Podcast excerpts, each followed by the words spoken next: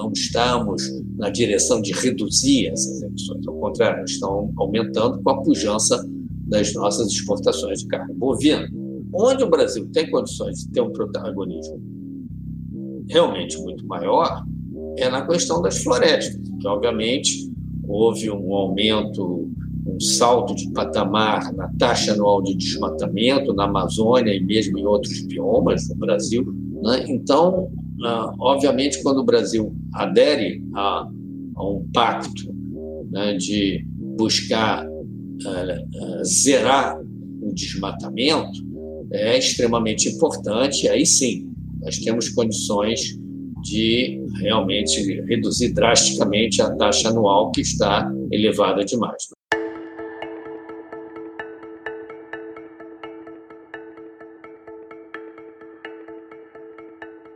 Olá, sejam muito bem-vindos a mais um episódio do podcast Missão Desenvolvimento. Eu sou Lavínia Barros de Castro, tenho o prazer de conduzir mais um podcast a convite da FBNDES. Para quem não me conhece, muito prazer, eu sou funcionária do BNDES e professora de Economia Brasileira do IBMEC. E hoje a gente vai falar sobre um tema que está todo mundo falando, que é sobre a COP27 e os rumos da agenda climática. Né? Para conversar sobre esse tema, eu trouxe nada menos que uma autoridade no assunto, né? o professor Emílio Lebre Larrovério, que é professor titular do PPE, professor muito conhecido. O PPE é o Programa de Planejamento Energético, né? ele é coordenador do Laboratório Interdisciplinar de Meio Ambiente de Centro Clima, Centro de Estudos Integrados sobre Meio Ambiente e Mudança Climática, da COP-UFRJ, professor Larrovério é uma figura muito conhecida, de elevado renome internacional. Ele participou desde 92 do painel, ele participa, né, tem participado desde 92 do painel intergovernamental de mudanças climáticas, o IPCC, e em 2017 ele participou nada menos que da comissão de alto nível sobre o preço do carbono, coordenada pelo Prêmio Nobel da Economia Joseph Stiglitz e o Lord Nicholas Stern. Então, realmente é uma referência nacional e internacional na iniciativa de Carbon Pricing Leadership Partnership, lançada pelo governo da França com o Banco Mundial. Professor Emílio, muitíssimo obrigada por ter aceito o nosso convite para participar dessa missão de desenvolvimento. É um prazer e, sobretudo, é uma honra poder falar com o senhor. É, por favor, eu gostaria de pedir para a gente começar que o senhor se apresentasse, falasse um pouco para os nossos ouvintes, comentasse um pouco do seu trabalho de maneira geral. Muito obrigada. Bom, é um prazer enorme, agradeço o convite, a oportunidade de estar aqui com vocês. Bom, eu sou um engenheiro elétrico de sistemas formado na PUC, do Rio e, e economista também pelo FRJ, e com mestrado em engenharia de sistemas na COP, e o meu doutorado foi na França, na Escola de Altos Estudos em Ciências Sociais de Paris, em 1980. Então, é desse ponto de vista, dessa perspectiva, que eu vou falar ah, sobre o tema, né, de uma perspectiva de planejamento, né, da engenharia e da economia, e ao longo da minha carreira, eu tenho trabalhado muito na questão de energia, inicialmente, né, na crise do petróleo, nos anos 70. Comecei a trabalhar a minha vida profissional nisso. E a partir daí desemboquei na questão ambiental, os impactos ambientais da energia, que foram se propagando né, do nível local para o regional e agora estamos com os impactos ambientais no nível global, as mudanças climáticas. Então, comecei estudar mudanças climáticas em 1989, pouco depois de ir para a universidade. Eu trabalhei 14 anos na FINEP, na Financiadora de Estudos e Projetos, né? a prima irmã menorzinha do BNDES. Né? E uh, depois fui para a COP, né? onde eu coordeno um laboratório interdisciplinar de meio ambiente e começamos, então, a trabalhar com mudanças climáticas também em 89, o Centro Clima, né, como foi mencionado. Passei a participar do IPCC, né, a partir do momento que ele aceitou engenheiros e economistas, né, aceitou o pecado original de sair das ciências exatas, da, da física da atmosfera, simplesmente. Então, a partir do segundo relatório, em 1992 a 96, quando ele foi publicado, eu já integrei, fiz parte de vários relatórios, e tentando também uh, suscitar o tema aqui no Brasil, na época era muito incipiente, né? e era mais, uh, basicamente, um tema visto como sendo importado do exterior, e, uh, no entanto, havia um grupo de cientistas, né, historicamente, por isso que o Ministério da Ciência e Tecnologia foi, se tornou o ponto focal da questão de mudança global do clima no governo brasileiro, fizemos uma pro proposta brasileira da comunidade científica para o governo e, e para o protocolo de Kyoto, né, em 1997, e, e desde então tem participado né, nesses fóruns que também sempre em diálogo com o governo os negociadores brasileiros, levaram as posições brasileiras nas conferências das partes mais marcantes, né? Uh, tem participado de todas as conferências das partes, com algumas exceções, desde a COP-1, a, a, preparatória para Rio 92, em 1991, que foi em Genebra ainda, já se preparando a, a redação do, do, do tratado, né, do acordo, da Convenção do Clima. Então, o protocolo de Kyoto, 97, depois pode-se destacar os acordos de Marrakech em, 2001, para regulamentar o mecanismo de desenvolvimento limpo, por exemplo, um dos mecanismos de flexibilidade, né, que eram os chamados créditos de carbono, os mecanismos de flexibilidade do protocolo de Kyoto. Também um outro marco importante, a Conferência de Copenhague, quando o Brasil, pela primeira vez, junto com os demais países de desenvolvimento, colocou compromissos voluntários para limitação das suas emissões e o Acordo de Paris, mais recentemente, em 2015, em que esse enfoque do, do, dos objetivos voluntários foi, uh, de certa forma, expandido para abranger todos os 196 países. Né? Parte da convenção, a maior parte aderiu ao, ao Acordo de Paris e trazer isso para o governo brasileiro e para a sociedade brasileira, para as empresas, para o nível subnacional. Nós trabalhamos muito com prefeituras e, e governos estaduais, fazendo inicialmente inventários de emissões, depois planos de ação. Começamos a trabalhar sobre adaptação também às mudanças climáticas, né, de estradas, de infraestruturas, de, de estados, de municípios. Mais recentemente, empresas têm nos procurado para fazer planos de adaptação né, preocupados com o impacto das mudanças climáticas sobre seus ativos e também sobre seus negócios. E uh, fizemos também um painel brasileiro de mudanças climáticas, um, um IPCC do B, né? Um, basicamente um painel de cientistas brasileiros. Conseguimos atrair uns 300 né, novos cientistas trabalhando no, no painel. Então, precisa de sangue novo, porque a nossa geração já está perto da aposentadoria. Então, a gente precisa, ao contrário, de mais gente, atrair a, a, a, as melhores inteligências, a juventude do país para esse tema, que é um tema, é um problema que vai ficar para os nossos descendentes. Né? Não, vai, não vamos ver a solução do problema, infelizmente, ainda.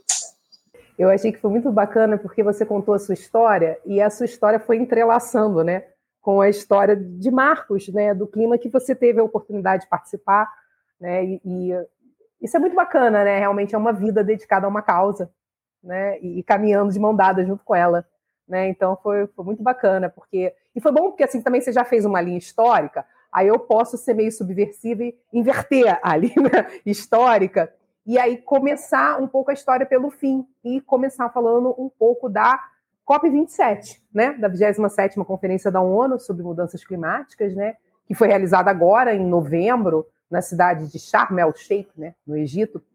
E, e é, essa COP tinha muita expectativa em relação a ela por conta justamente do último IPCC, divulgado em fevereiro desse ano, né, o painel intergovernamental sobre mudanças climáticas, que esse documento mostrava que uma coisa que no fundo a gente já sabia, né, que os efeitos das mudanças climáticas é, no planeta tinham se tornado emergenciais e a gente realmente está parecendo que não não está conseguindo chegar é, na manutenção dos 1,5, né? É, mas essa COP também teve algumas características um pouco diferentes.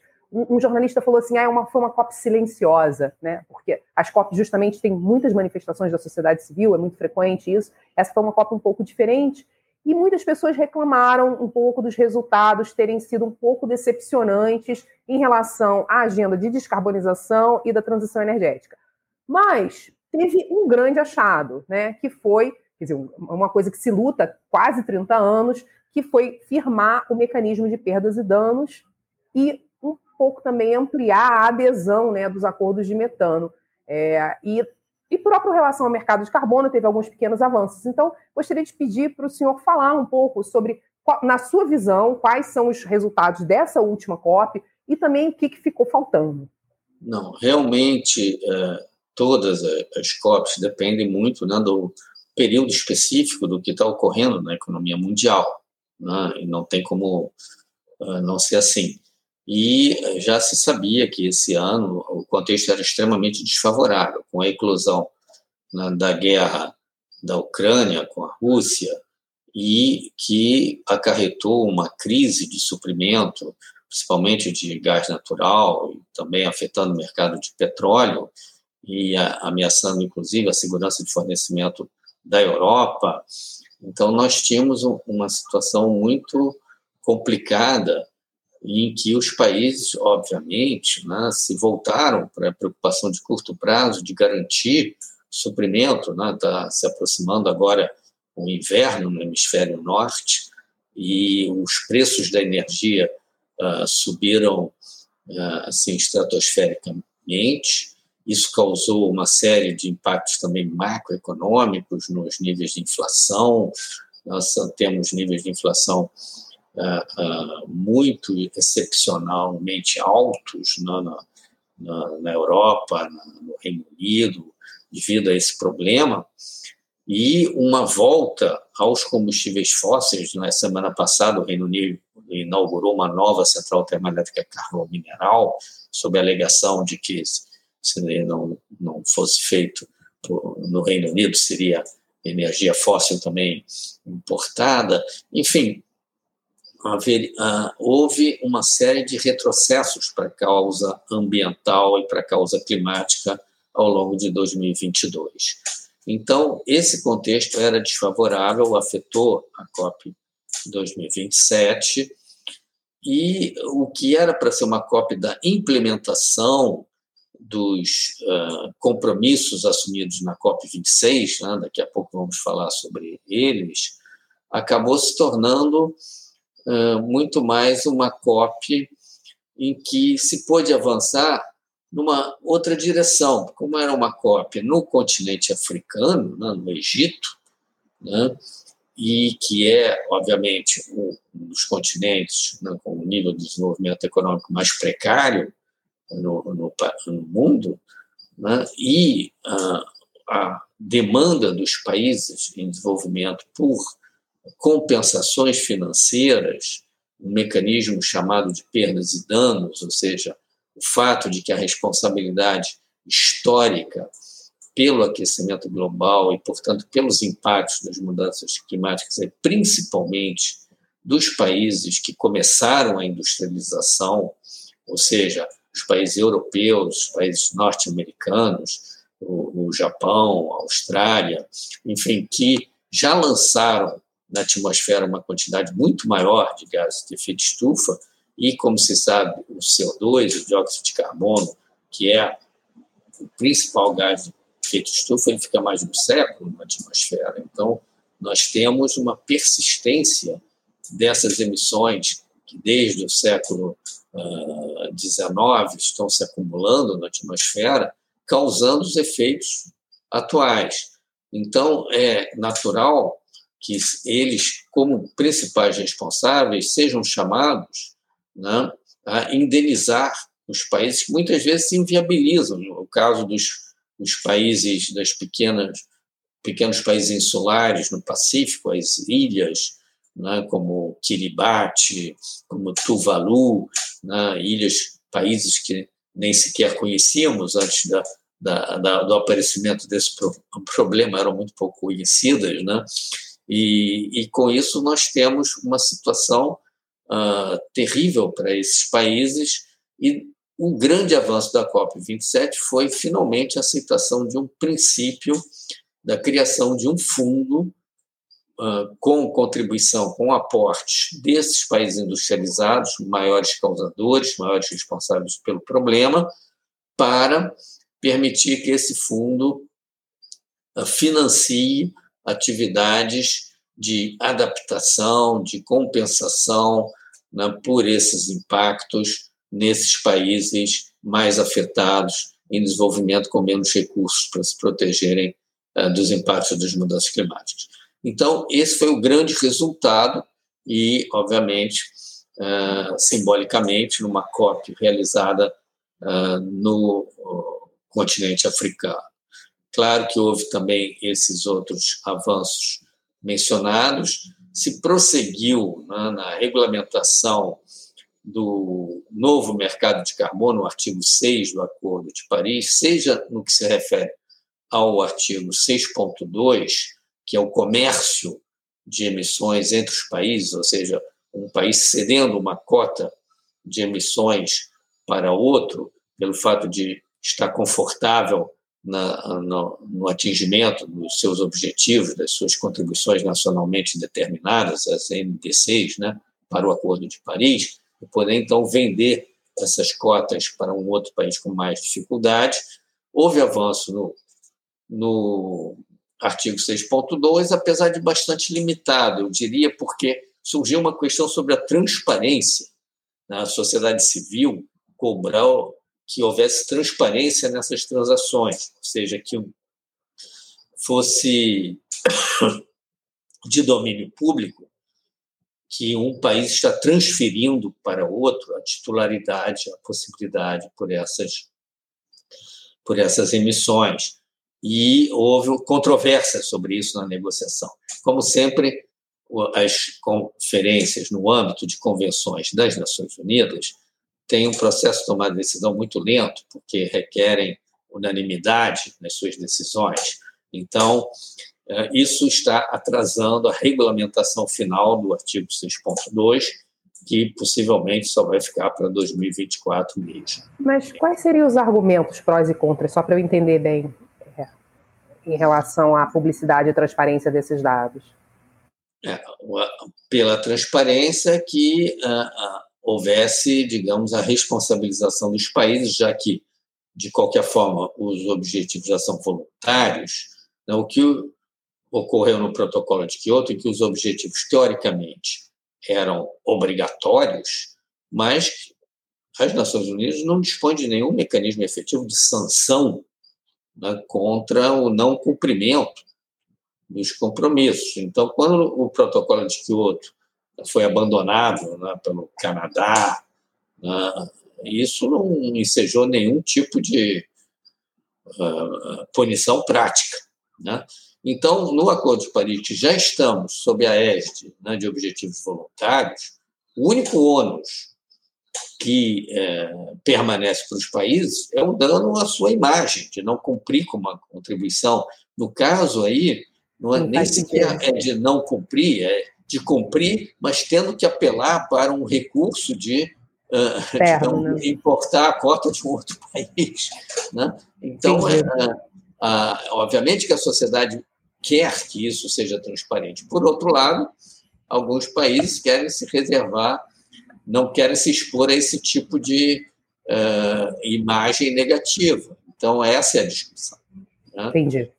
E, bom, quanto ao parágrafo 6.4, que é a regulamentação do novo mercado internacional de créditos de carbono, né, de projetos, chamado Mecanismo de Desenvolvimento Sustentável, sucessor ampliado do Mecanismo de Desenvolvimento Limpo, nós também caminhamos, foi, é, de certa forma, numa tecnicalidade foi definida né, a conceituação, a chamada contribuição à mitigação, como isso vai ser é, chamado, como que isso vai ser considerado uh, no âmbito né, dos, uh, dos compromissos dos países. Já tinha sido, obviamente, acordado em Glasgow, na COP26, o princípio de se evitar a dupla contagem, né? quer dizer, ou seja, se um país hospedeiro de um, um projeto de mitigação vai vender esses créditos de carbono para outro país, então o direito de utilizar essas reduções certificadas de emissão passa para o país comprador e o país uh, que vendeu tem que adicionar essa quantidade à emissão que for constatada que for calculada para ele, porque senão, obviamente, a dupla contagem daria, causaria uma falsa impressão de que a gente estaria ah, ah, avançando na solução do problema, mas sem efetivamente ah, ajudar o clima global. Mas, de novo, estamos ainda com foi uh, avançou também a integração dos créditos remanescentes do mecanismo de desenvolvimento limpo, né? Integrando ainda no início do mecanismo de desenvolvimento sustentável para a primeira NDC, eles podem ser computados, né? Quer dizer, isso também já tinha sido estabelecido em Glasgow, e uh, também uh, esperamos aí algum tipo de atraso. Esse mercado, na minha visão, não vai estar operacional antes de 2025. É bom lembrar que o protocolo de Kyoto, por exemplo, foi assinado em 1997 e os acordos de Marrakech, que eu mencionei, que disciplinaram uh, uh, as regras para o estabelecimento de, um, de, uma comissão executiva para o mecanismo de desenvolvimento limpo, um painel científico, né, que ficaram alojados no secretariado da Convenção do Clima, só foram aprovados em 2001, ou seja, também passou um período de quatro anos para isso acontecer. Então, eu diria que sobre a COP27, né, esses seriam talvez uh, os pontos mais destacados. Em paralelo, né, pode-se citar o acordo do metano, né, que não é propriamente da convenção, mas de uma iniciativa de países, né, mais de 100 países, ele uh, continuou com maior adesão. O único problema é que a maior emissão de metano, o maior emissor de metano mundial é a China, não aderiu. Agora, o que foi muito importante para a COP27 foi uma reunião anterior entre a China e os Estados Unidos, que tiveram uma relação um pouco estremecida, né, por, em função daquela visita da Nancy Pelosi a Taiwan, a Taiwan, e houve todo um problema geopolítico, né, mas ah, perto da reunião do G20, né, de outubro, houve um encontro de alto nível entre a China e os Estados Unidos, em que eles uh, acertaram que continuariam cooperando, independentemente das suas outras diferenças geopolíticas, na questão de clima. Então, isso foi um fato também muito importante, porque sem um alinhamento de Estados Unidos e clima e, China, não há como a Convenção do Clima avançar, que são os dois maiores é, emissores, claramente. Então, eu creio que isso foi um, um resultado também importante, né? garantir pelo menos essa, essa cooperação.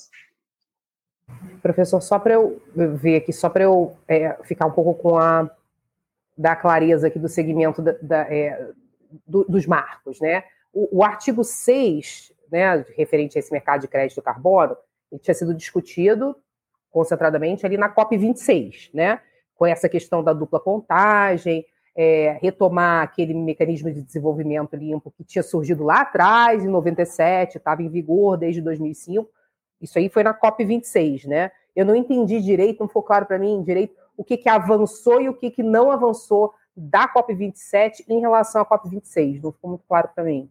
É, o avanço é muito pequeno, realmente, né? porque o acordo em, em foi um acordo de princípio dizer, assim como o, o, o fundo né, de perdas e danos, que foi aprovado agora na COP27, foi aprovado no princípio. Agora, como vai funcionar, quem vai aportar, qual a quantia de cada um, quem vai, como vai ser a governança desse fundo, nada disso ainda está estabelecido.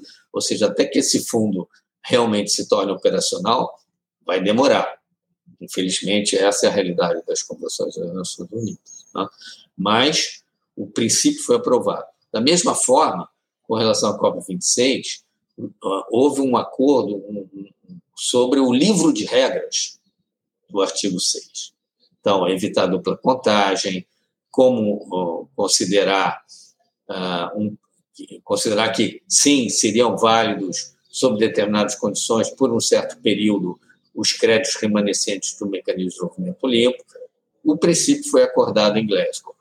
Em eh, Sharm el-Sheikh, se tentou avançar. Muito bem, como vamos fazer isso? Né? Aí se uh, empacou no, artigo, no parágrafo 6.2 na questão da transparência. Então, isso ainda não temos um consenso sobre isso, e isso entra, trava o avanço.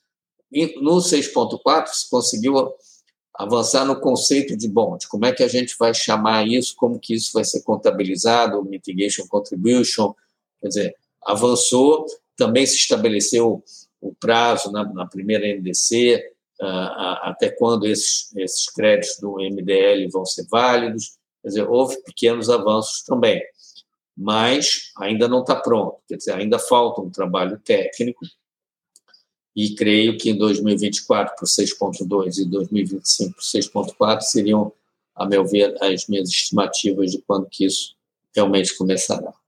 Maravilha, agora ficou claro, né? Então é o Pacto de Glasgow, aí faz os princípios e depois o desdobramento é que vem, quer dizer, que deveria ter avançado muito na COP27 e que não avançou tanto como a gente gostaria, né? Não entendi perfeitamente. Aqui, puxando um pouco para a questão da, da agenda brasileira, né? É, em 2000, é, na COP26, o Brasil assumiu uma série de compromissos. Entre eles, ele assinou a Declaração das Florestas e Uso da Terra, né, acabar com o desmatamento, que tem o compromisso mundial né, de acabar com o desmatamento até 2030, e o compromisso global do metano, né, que, de reduzir as emissões de gás metano em 30% até 2030. Isso me parece bastante desafiador, até porque o Brasil tem né, uma, um enfim, grande pecuária e tudo que é, nós sabemos que é grande emissor de metano.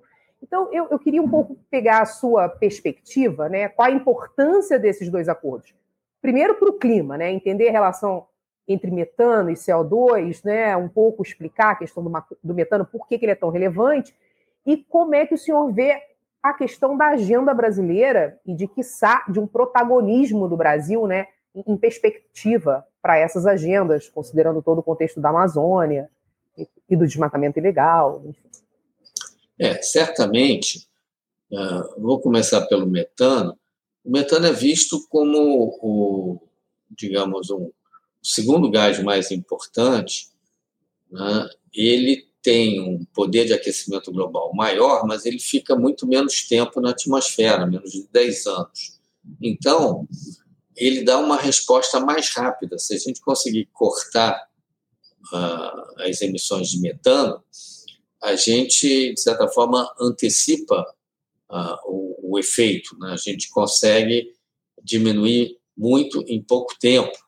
E como o limite de um grau e meio acima do que era a concentração, a, temperatura média antes da Revolução Industrial, já está quase estourado, né? nós estamos uh, quase chegando já em um grau e meio, é praticamente impossível, eu diria, man, a gente realmente conseguir limitar um grau e meio, atuar sobre o metano dá uma resposta mais rápida, é mais atraente.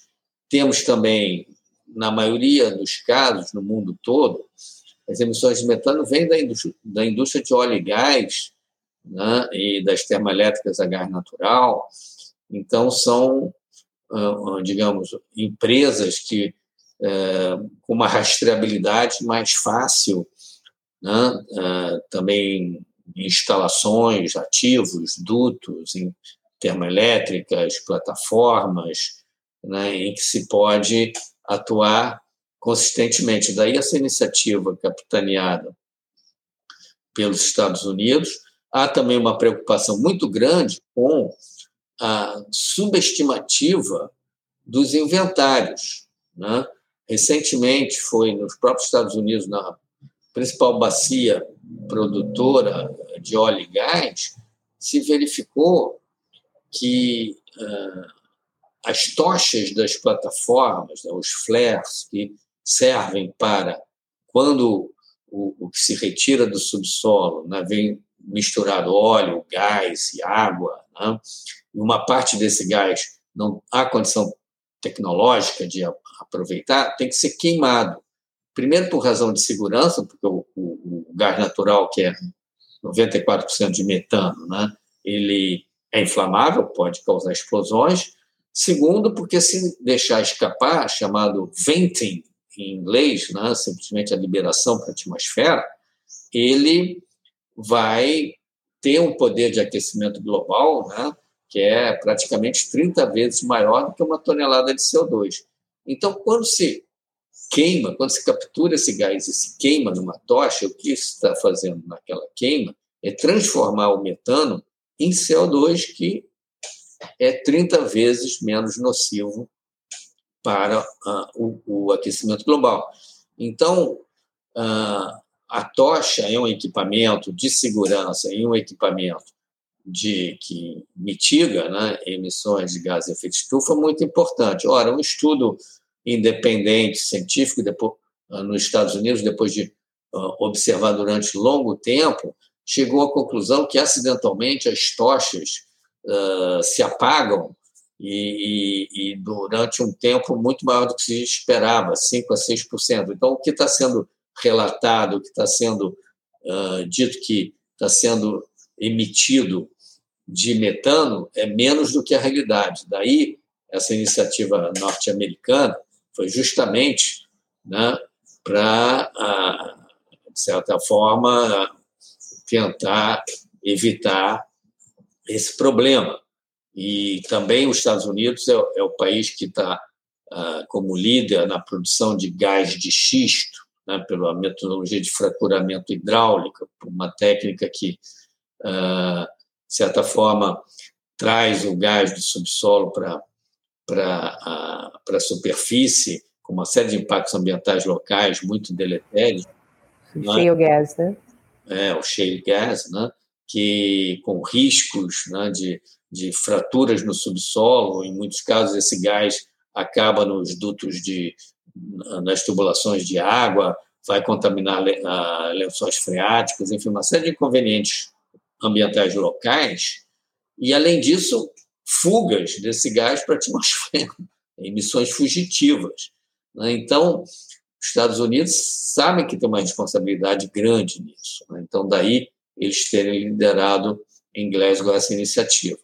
No Brasil, a agenda brasileira é diferente, porque a maior parte das emissões de metano no Brasil vem do nosso rebanho bovino. Nós temos 210 milhões de cabeças de gado, quase a mesma quantidade de cabeças de gado que de pessoas no Brasil. Né? E é, 70% a 80% da, das emissões de metano no Brasil vem do rebanho. E foi até surpreendente né? o atual governo federal ter aderido a essa iniciativa. Foi muito mais uma questão simplesmente de diplomática, na minha visão, né? de alinhamento quase que automático com uma proposta norte-americana, mas sem nenhum estudo técnico e econômico de viabilidade. Né? É, é verdade que o, o que diz o acordo é reduzir em 30% as emissões globais de metano. Novamente, não está dito que cada país tem que reduzir 30%. Então, não quer dizer que o Brasil está se comprometendo a reduzir 30%.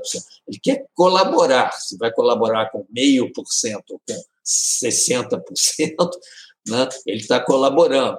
Mas, enfim, de qualquer forma, ah, é importante a gente ter clareza que no Brasil não vai ser fácil né, atingir, até porque, se for olhar o que aconteceu nos últimos 10 anos, essas emissões aumentaram de 30%.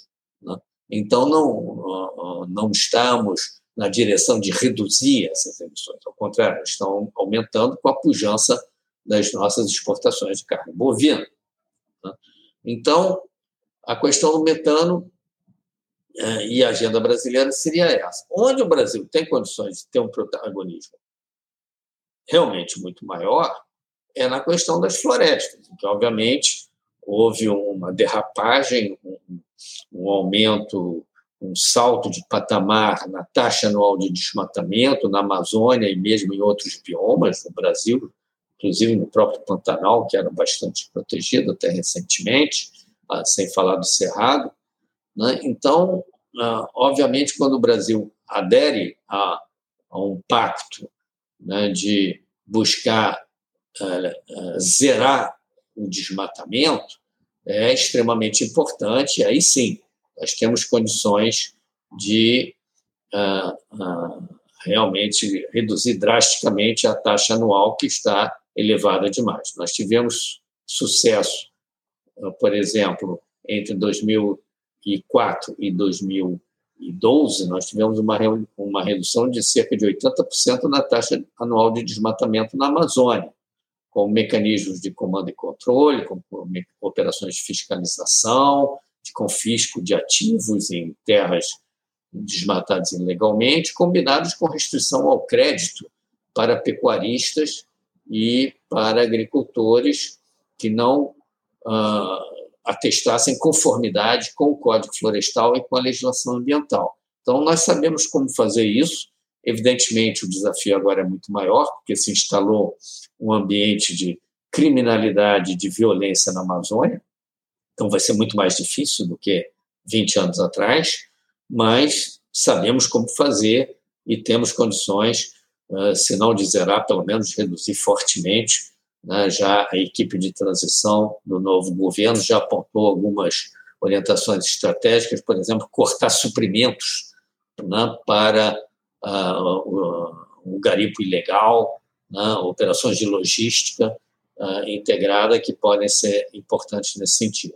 Então, creio que isso na COP26 foi o, o maior ganho, além, é claro, do acordo de princípio no, sobre o, o artigo 6, né, do, a aprovação do livro de regras, que, obviamente, é muito aguardada pelo mercado, porque ajuda a demonstrar que temos o lado de oportunidades também na questão de mudanças climáticas, não apenas o lado das ameaças.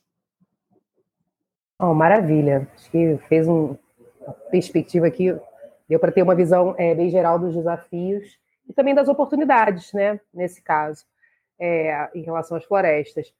Bom, é, passando agora para o tema do financiamento. Né? É, muito tem se falado sobre o problema do financiamento às ações climáticas. Né? E, em 2020, a gente tinha tido esse compromisso global que os países desenvolvidos iam aportar cada ano 100 bilhões para o financiamento climático. E mais próximo que a gente chegou disso foi recentemente 83 bias, só que dizem que se você entrar nessa conta, tem tudo, até vacina ali dentro, né? Então, a gente realmente não está conseguindo chegar aos 100 bi. Quando você olha, por exemplo, é, os, o acumulado do Green Climate Fund está em 11,4 bi, né, desde que foi criado. O ano passado é 3 bi. Então, quando você olha, né, as, é, na verdade, os números, eles deixam é, a desejar. E aí eu queria que o senhor falasse um pouco sobre esse tema, sobre o financiamento às ações climáticas, e aí puxando um pouco já a sardinha, né, como o senhor percebe o papel do BNDES e de outros bancos de desenvolvimento e multilaterais, né? sem dúvida. Bom, esse número do Green Climate Fund de 100 bilhões por ano, que inclusive está sendo revisto, né, já está em discussão, obviamente, o aumento disso em 2025, todas as estimativas dos cenários globais do PCC, da Agência Internacional de Energia e de outros, falam de trilhões de dólares necessários para uma transição energética no mundo. Então, não vão ser esses 100 bilhões uh, por ano que vão financiar isso. Né? A ideia é que isso possa ser um seed money, né? possa ser bem empregado como catalisador para alavancar né, uma ordem de grandeza muito maior de recursos. Na verdade, como todo mundo né, repete no sistema financeiro e nos bancos, de modo geral, também nos bancos de desenvolvimento, o que a gente sabe que temos escassez não é de recursos financeiros, é de bons projetos, de boas oportunidades. Né? Então, como fazer isso? Né? Uh, essencialmente, o que está em jogo é o redirecionamento dos fluxos financeiros. Existe né, toda um, uma massa de recursos financeiros que é sangrada da, da economia produtiva pelo sistema financeiro, que permanece circulando numa bolha especulativa e que oportunisticamente vai uh, para diferentes países por períodos curtos, né? E, e o, o, fundamental é conseguir atrair o que seja uma pequena parcela desse capital financeiro especulativo para investir, financiar investimentos em infraestrutura de baixo carbono, principalmente nas economias emergentes, né, dos países em desenvolvimento, que estão no, no ciclo de construção das suas infraestruturas. Então, é o momento de justamente construí-las de baixo carbono e não uh, ter que fazer depois do seu retrofit mais tarde, como acontece no, no mundo no mundo industrializado, né? E então é muito mais a, a forma de como capturar mais recursos do setor financeiro privado, aumentar o seu apetite, diminuir o risco e aumentar a atratividade desses empreendimentos. Então, esse seed money pode servir para isso. Ou seja, mecanismos financeiros inovadores, criativos, né? e aí tem todo um, um, um espectro, desde os chamados papéis verdes, green bonds, até fundos garantidores públicos, né? Eh, de forma a colocar uh, os meios de superar os riscos tradicionais, os riscos país, o risco cambial, né? uh, o risco, muitas vezes, de, de, novas tecnologias ainda que não, não estão muito firmes no mercado, enfim, uh, todos os spreads que fazem com que o, o custo de capital médio para o investimento numa economia em desenvolvimento, num país de desenvolvimento, seja muito maior do que no, uh, no mundo desenvolvido. Então, daí a, o papel fundamental e central dos bancos de desenvolvimento, com a experiência que eles têm de longa data de financiar o desenvolvimento, de financiar a infraestrutura, de criarem esses mecanismos. Né? adequarem as condições de crédito, adequarem as condições de carência, de períodos de amortização, por exemplo, saneamento básico, ele precisa de um período mais longo de amortização. Né? Ah, como um fundo lastreado nos recebíveis de reduções certificadas de emissões de um aterro sanitário que capture o seu biogás, transforme em biometano e utilize em substituição ao gás natural fóssil, né, como fazer o project finance dessa operação fechar a equação. Né? Então, esse é o papel central nesse sentido. E, além de atuar, não, como o BNDES e outros congêneros da Caixa Econômica, que são agentes que podem ser repassadores do, do, dos fundos globais das Nações Unidas para isso, né? como podem atuar independentemente no próprio mercado de carbono, né? uh, uh, no, uh, na emissão de green bonds, né? E, mais recentemente, o que foi muito interessante, começou no ano passado com a África do Sul, e agora já temos a, a Indonésia né? e a Índia e Filipinas né? em, em, bastante avançados, com as chamadas JETPs, né? Just Energy Transitions Partnerships, ou seja, parcerias para transições energéticas justas. Em Glasgow, um conjunto de países industrializados, um clube de países ricos, uh, ofereceu uh, investimentos da ordem de 8 bilhões de dólares, compreendendo, seja em condições comerciais, seja em condições uh, privilegiadas de soft loans e mesmo alguns grants, mesmo algumas doações, para a empresa de energia elétrica da África do Sul se descarbonizar, dado que ela é extremamente dependente do carvão mineral. Este ano, o, o, a Indonésia assinou um pacote semelhante com o Banco Mundial da ordem de 20 bilhões de dólares. Né? Também. Então, esses uh, esses exemplos mostram quer dizer, que o Brasil, por exemplo, pode uh, montar operações desse tipo a partir da, da, experiência já acumulada, inclusive pelo próprio BNDES no Fundo Amazônia, que agora espera-se entrar numa nova fase, numa nova ampliação, com novos doadores, inclusive, e também ampliando o escopo das suas atividades, assim uh, como no caso de do Fundo Amazônia, a gente pode expandir para o conceito mais amplo de soluções baseadas na natureza, quer dizer, a restauração vegetal, da cobertura vegetal em vários níveis, floresta nativa, florestas plantadas também, e também para outros aspectos, como, a meu ver, o setor de saneamento no Brasil, que tem uma dívida social inacreditável do século XIX e que tem uh, um potencial de redução de emissões muito importante, considerar no futuro, hoje as emissões são pequenas, mas para atender a, a, a, política nacional de saneamento e os objetivos que são absolutamente imprescindíveis serem finalmente alcançados, já com um atraso de, de mais de século, né, de universalização do saneamento básico no país, aí as emissões podem crescer muito se não forem acompanhadas das medidas mitigadoras nos aterros e nas estações de tratamento de esgotos que usem o, o, o, a tecnologia de tratamento anaeróbico. São essas duas, aterros e etes de eh, tratamento anaeróbico, que geram metano e que tem que ser capturado e, melhor ainda, pode ser utilizado como fonte de energia.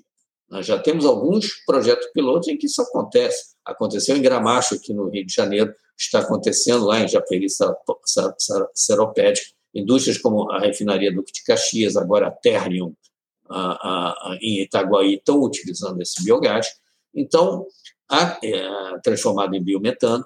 Então, isso é a ponta do iceberg para um programa de grandes proporções que pode ser perfeitamente embrulhado sob um pacote de uma JET-P né, a, a, ser colocado para o mundo industrializado.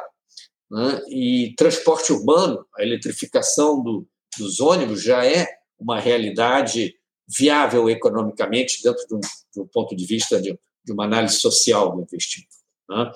É, é, agora, temos novos modelos de negócio, temos um papel catalisador aí, porque a, a, os obstáculos regulatórios, a, a, questão de viabilizar a presença de agentes subnacionais, a gente sabe a situação financeira de prefeituras e de estados, como é muito mais complicado. Então, tudo isso é o desafio para os bancos de desenvolvimento. Mas, de novo, oportunidades há e recursos financeiros há. Vamos trabalhar. Oh, maravilhoso. Eu fiquei pensando aqui em milhões de coisas quando o senhor falava, porque eu vivo um pouco essa realidade junto com os meus colegas, né? Estou na área de energia do BNDES, mas eu também escuto muitos meus colegas é, da área de saneamento, o pessoal, e, e, realmente acho que o BNDES tem feito um, trabalho muito bacana, até momento propaganda agora.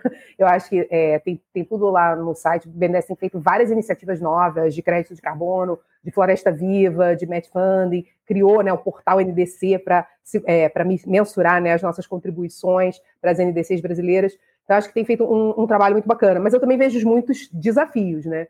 É, acho que foi muito importante isso que o senhor falou, que é a questão é, esse capital e 100 bi não vão resolver o problema. Né? A gente vai precisar de muito capital nacional, público, e alavancar o privado de fato, em grandes proporções, não aquelas merrequinhas. Né? Então, assim, em grandes proporções. Acho que foi muito, muito bem colocado. Mas existe um desafio, e eu quero falar aqui de dois desafios que o senhor mencionou, até para passar para a próxima questão. É, um deles é essa questão, porque uma coisa é você fazer projet, projetos Greenfield, né, os projetos novos de investimento tradicional de energia.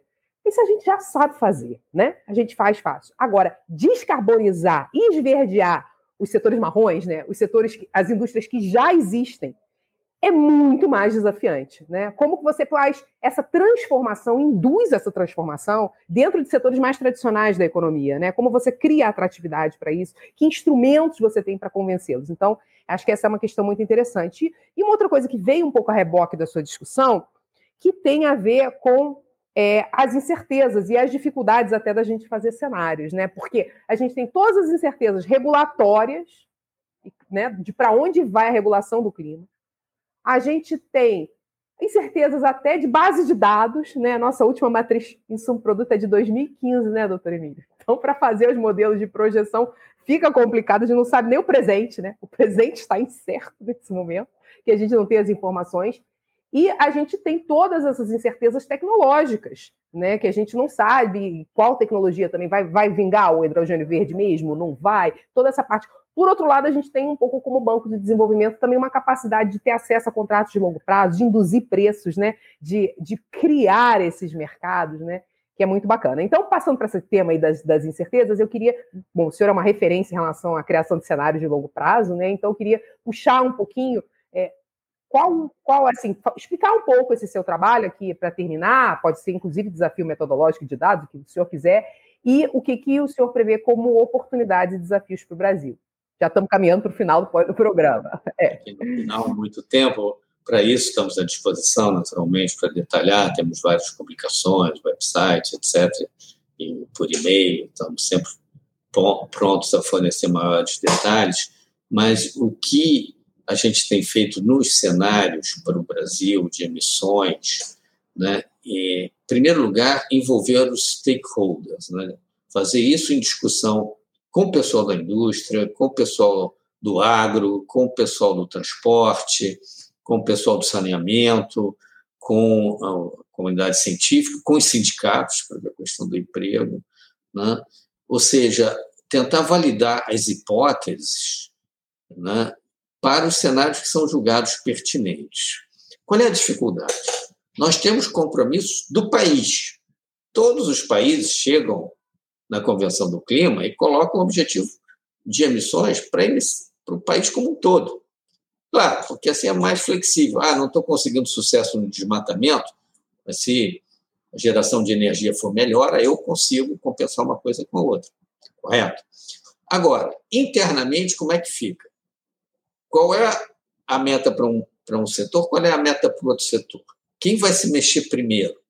Isso gera um impasse. Né?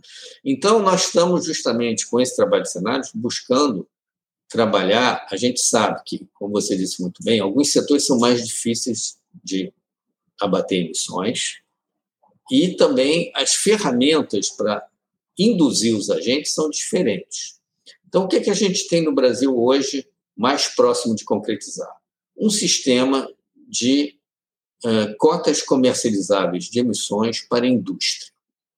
Né? Temos um decreto uh, presidencial de maio de 2022, agora deste ano, mesmo com esse setor governo, estabelecendo um arcabouço, mas é uma caixa vazia. Precisamos preenchê-la.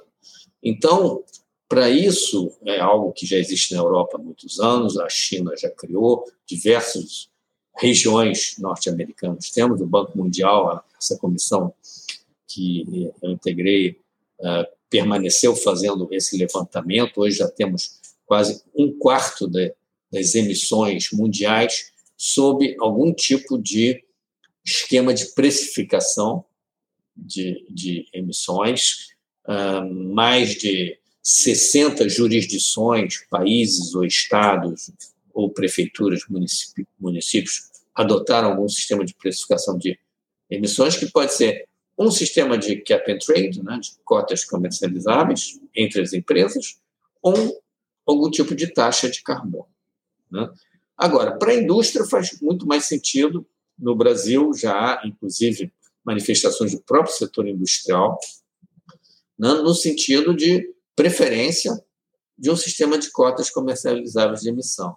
Sendo que o Brasil pode começar devagar, como todos os outros países, gradualmente, sabendo que a, a meta de redução de emissões vai aumentando lentamente, lentamente ao longo do tempo, que a cobrança pela cota uh, que a empresa compra a, permissão de poluir naquele ano, uma parte dela pode ser gratuita em relação de um histórico, de uma base, mas depois vai aumentando de preço a cada ano. Ou seja, ah, as nossas simulações de cenários mostram que os preços a serem impostos né, sobre a indústria, sobre o transporte, sobre uh, a geração elétrica seriam muito menores do que lá fora, ou seja, nós temos condições de reduzir emissões a custos muito menores, ou seja, isso é uma vantagem competitiva para o Brasil. E o que nós uh, temos uh, concluído é que, para a indústria, um cenário de comercialização de cotas comercializáveis de emissão, inclusive com uma permissão de compensação, de offset, da ordem de 30% do corte de emissão de uma empresa, poderia ser obtido através de financiamento do setor florestal e de sequestro de emissões via crescimento da cobertura vegetal. Isso seria também uma fonte de financiamento para restauração da cobertura vegetal no Brasil. Então, nós temos um, uma riqueza de opções a baixo custo muito grande. No transporte, nós já temos o Renova Bio, que é muito interessante e que pode ser complementado com uma política de preços esperta para os uh, derivados de petróleo, que seja capaz de amortizar as flutuações, como a gente teve ao longo desse ano, né, do preço internacional de petróleo, de forma a não ter impactos inflacionários e, e sobre o poder de compra da população menos favorecida, mas, ao mesmo tempo, sinalizando um aumento ao longo do tempo que viabilize biocombustíveis. Não dá para fazer o que o governo federal fez esse ano, de zerar as alíquotas. Isso acaba com as finanças públicas. Isso é apenas demagógico e eleitoral, só vale por dois ou três meses. Depois não se sustenta de maneira alguma. Né? Então, temos que é, resolver essa questão. E no caso da geração elétrica, nós já temos um sistema de leilões em que a gente nem precisa ah, ah, passar o custo do carbono da termoelétrica para o quilowatt-hora pago pelo consumidor. Basta, no momento de fazer o despacho, o operador nacional do sistema, e no momento de fazer um leilão de expansão, né, se adotar um preço sombra, ou seja, ah, simplesmente ah, afetando a ordem em que eu priorizo a expansão e a chamada para a operação das centrais. Então, nós temos vários instrumentos que podem sinalizar para os agentes econômicos como podemos atingir o objetivo de ter uma transição suave e gradual, e é perfeitamente factível o Brasil chegar em 2050 com emissões líquidas zero, mantendo o crescimento econômico, melhorando o nível de emprego, diminuindo o desemprego, melhorando a distribuição de renda e protegendo o poder de compra das famílias de mais baixa renda. Porque uma parte das receitas dessa precificação de carbono pode virar uma bolsa carbono. Nós já temos o cadastro social. Então, em vez de zerar a alíquota dos combustíveis para o rico abastecer o seu SUV, você cobra do rico e uh, uma parte do que está sendo cobrado você joga no cadastro social para a dona de casa lá receber uma bolsa carbono. Né? Então, basicamente, nós temos já uma base com tudo que foi feito de política social no Brasil e de política energética para renováveis, é, extremamente favorável para embarcar nessa trajetória né, de um círculo virtuoso, em que, se o mundo todo também for fazer isso, nós faremos melhor e de forma mais barata. Ou seja, a nossa competitividade melhorará. Claro que para alguns setores, a siderurgia não vai ser trivial, mas mesmo a siderurgia, nós temos gás natural, nós temos condição a médio e longo prazo de fazer hidrogênio verde e de fazer aço a partir de gás natural e de hidrogênio verde. A nossa pegada de carbono no nosso aço já é bem menor do que a chinesa, que é o grande concorrente mundial, faz 40% do aço mundial. Então, apesar da indústria pesada vai demorar mais e vai ter tempo para se adaptar, não precisa você atacar agora a redução de emissões da siderurgia amanhã, porque outros setores podem dar conta disso, florestas, por exemplo, muito melhor, mas ela terá tempo de se adaptar nas próximas três décadas e tem condições eh, estruturais de médio e longo prazo para também chegar numa pegada de carbono muito mais baixa do que atual. Então, é para isso que esses cenários servem, ou seja, a gente dividir é. a responsabilidade pelos setores, porque para fazer qualquer tipo de eh, política funcionar, para fazer um mercado industrial funcionar, você precisa de uma meta para o setor. E para fazer uma meta para esse setor, você tem que ter meta para os outros setores também, para compor é. a meta global. É, e a gente faz o cenário para entender quais as estratégias e ações que precisamos tomar hoje para chegar nesse cenário, para fazer ele acontecer. Né? Porque ele só vai acontecer se forem tomadas muitas ações. Mas, puxa, fico feliz aqui, estou saindo mais otimista, porque essa missão, o programa né, se chama Missão de Desenvolvimento, essa missão socioambiental é tudo que a gente quer, né? É tudo que a gente quer. Então, muitíssimo obrigado, professor, por essa verdadeira aula. Excelente. Saio aqui já sabendo que esse cenário tem, exige muito esforço, mas existe essa possibilidade concretamente, né? Se Como tomarmos sabe. atitudes desde hoje. Então, olha, muito, Obrigado muito obrigada. e vamos trabalhar. Eu acho que vamos temos trabalhar.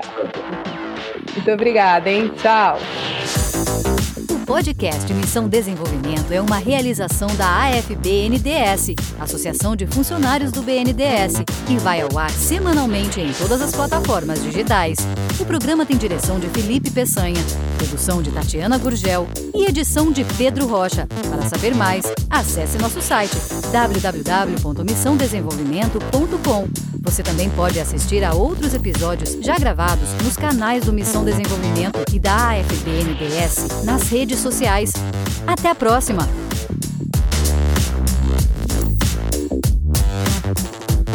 Thank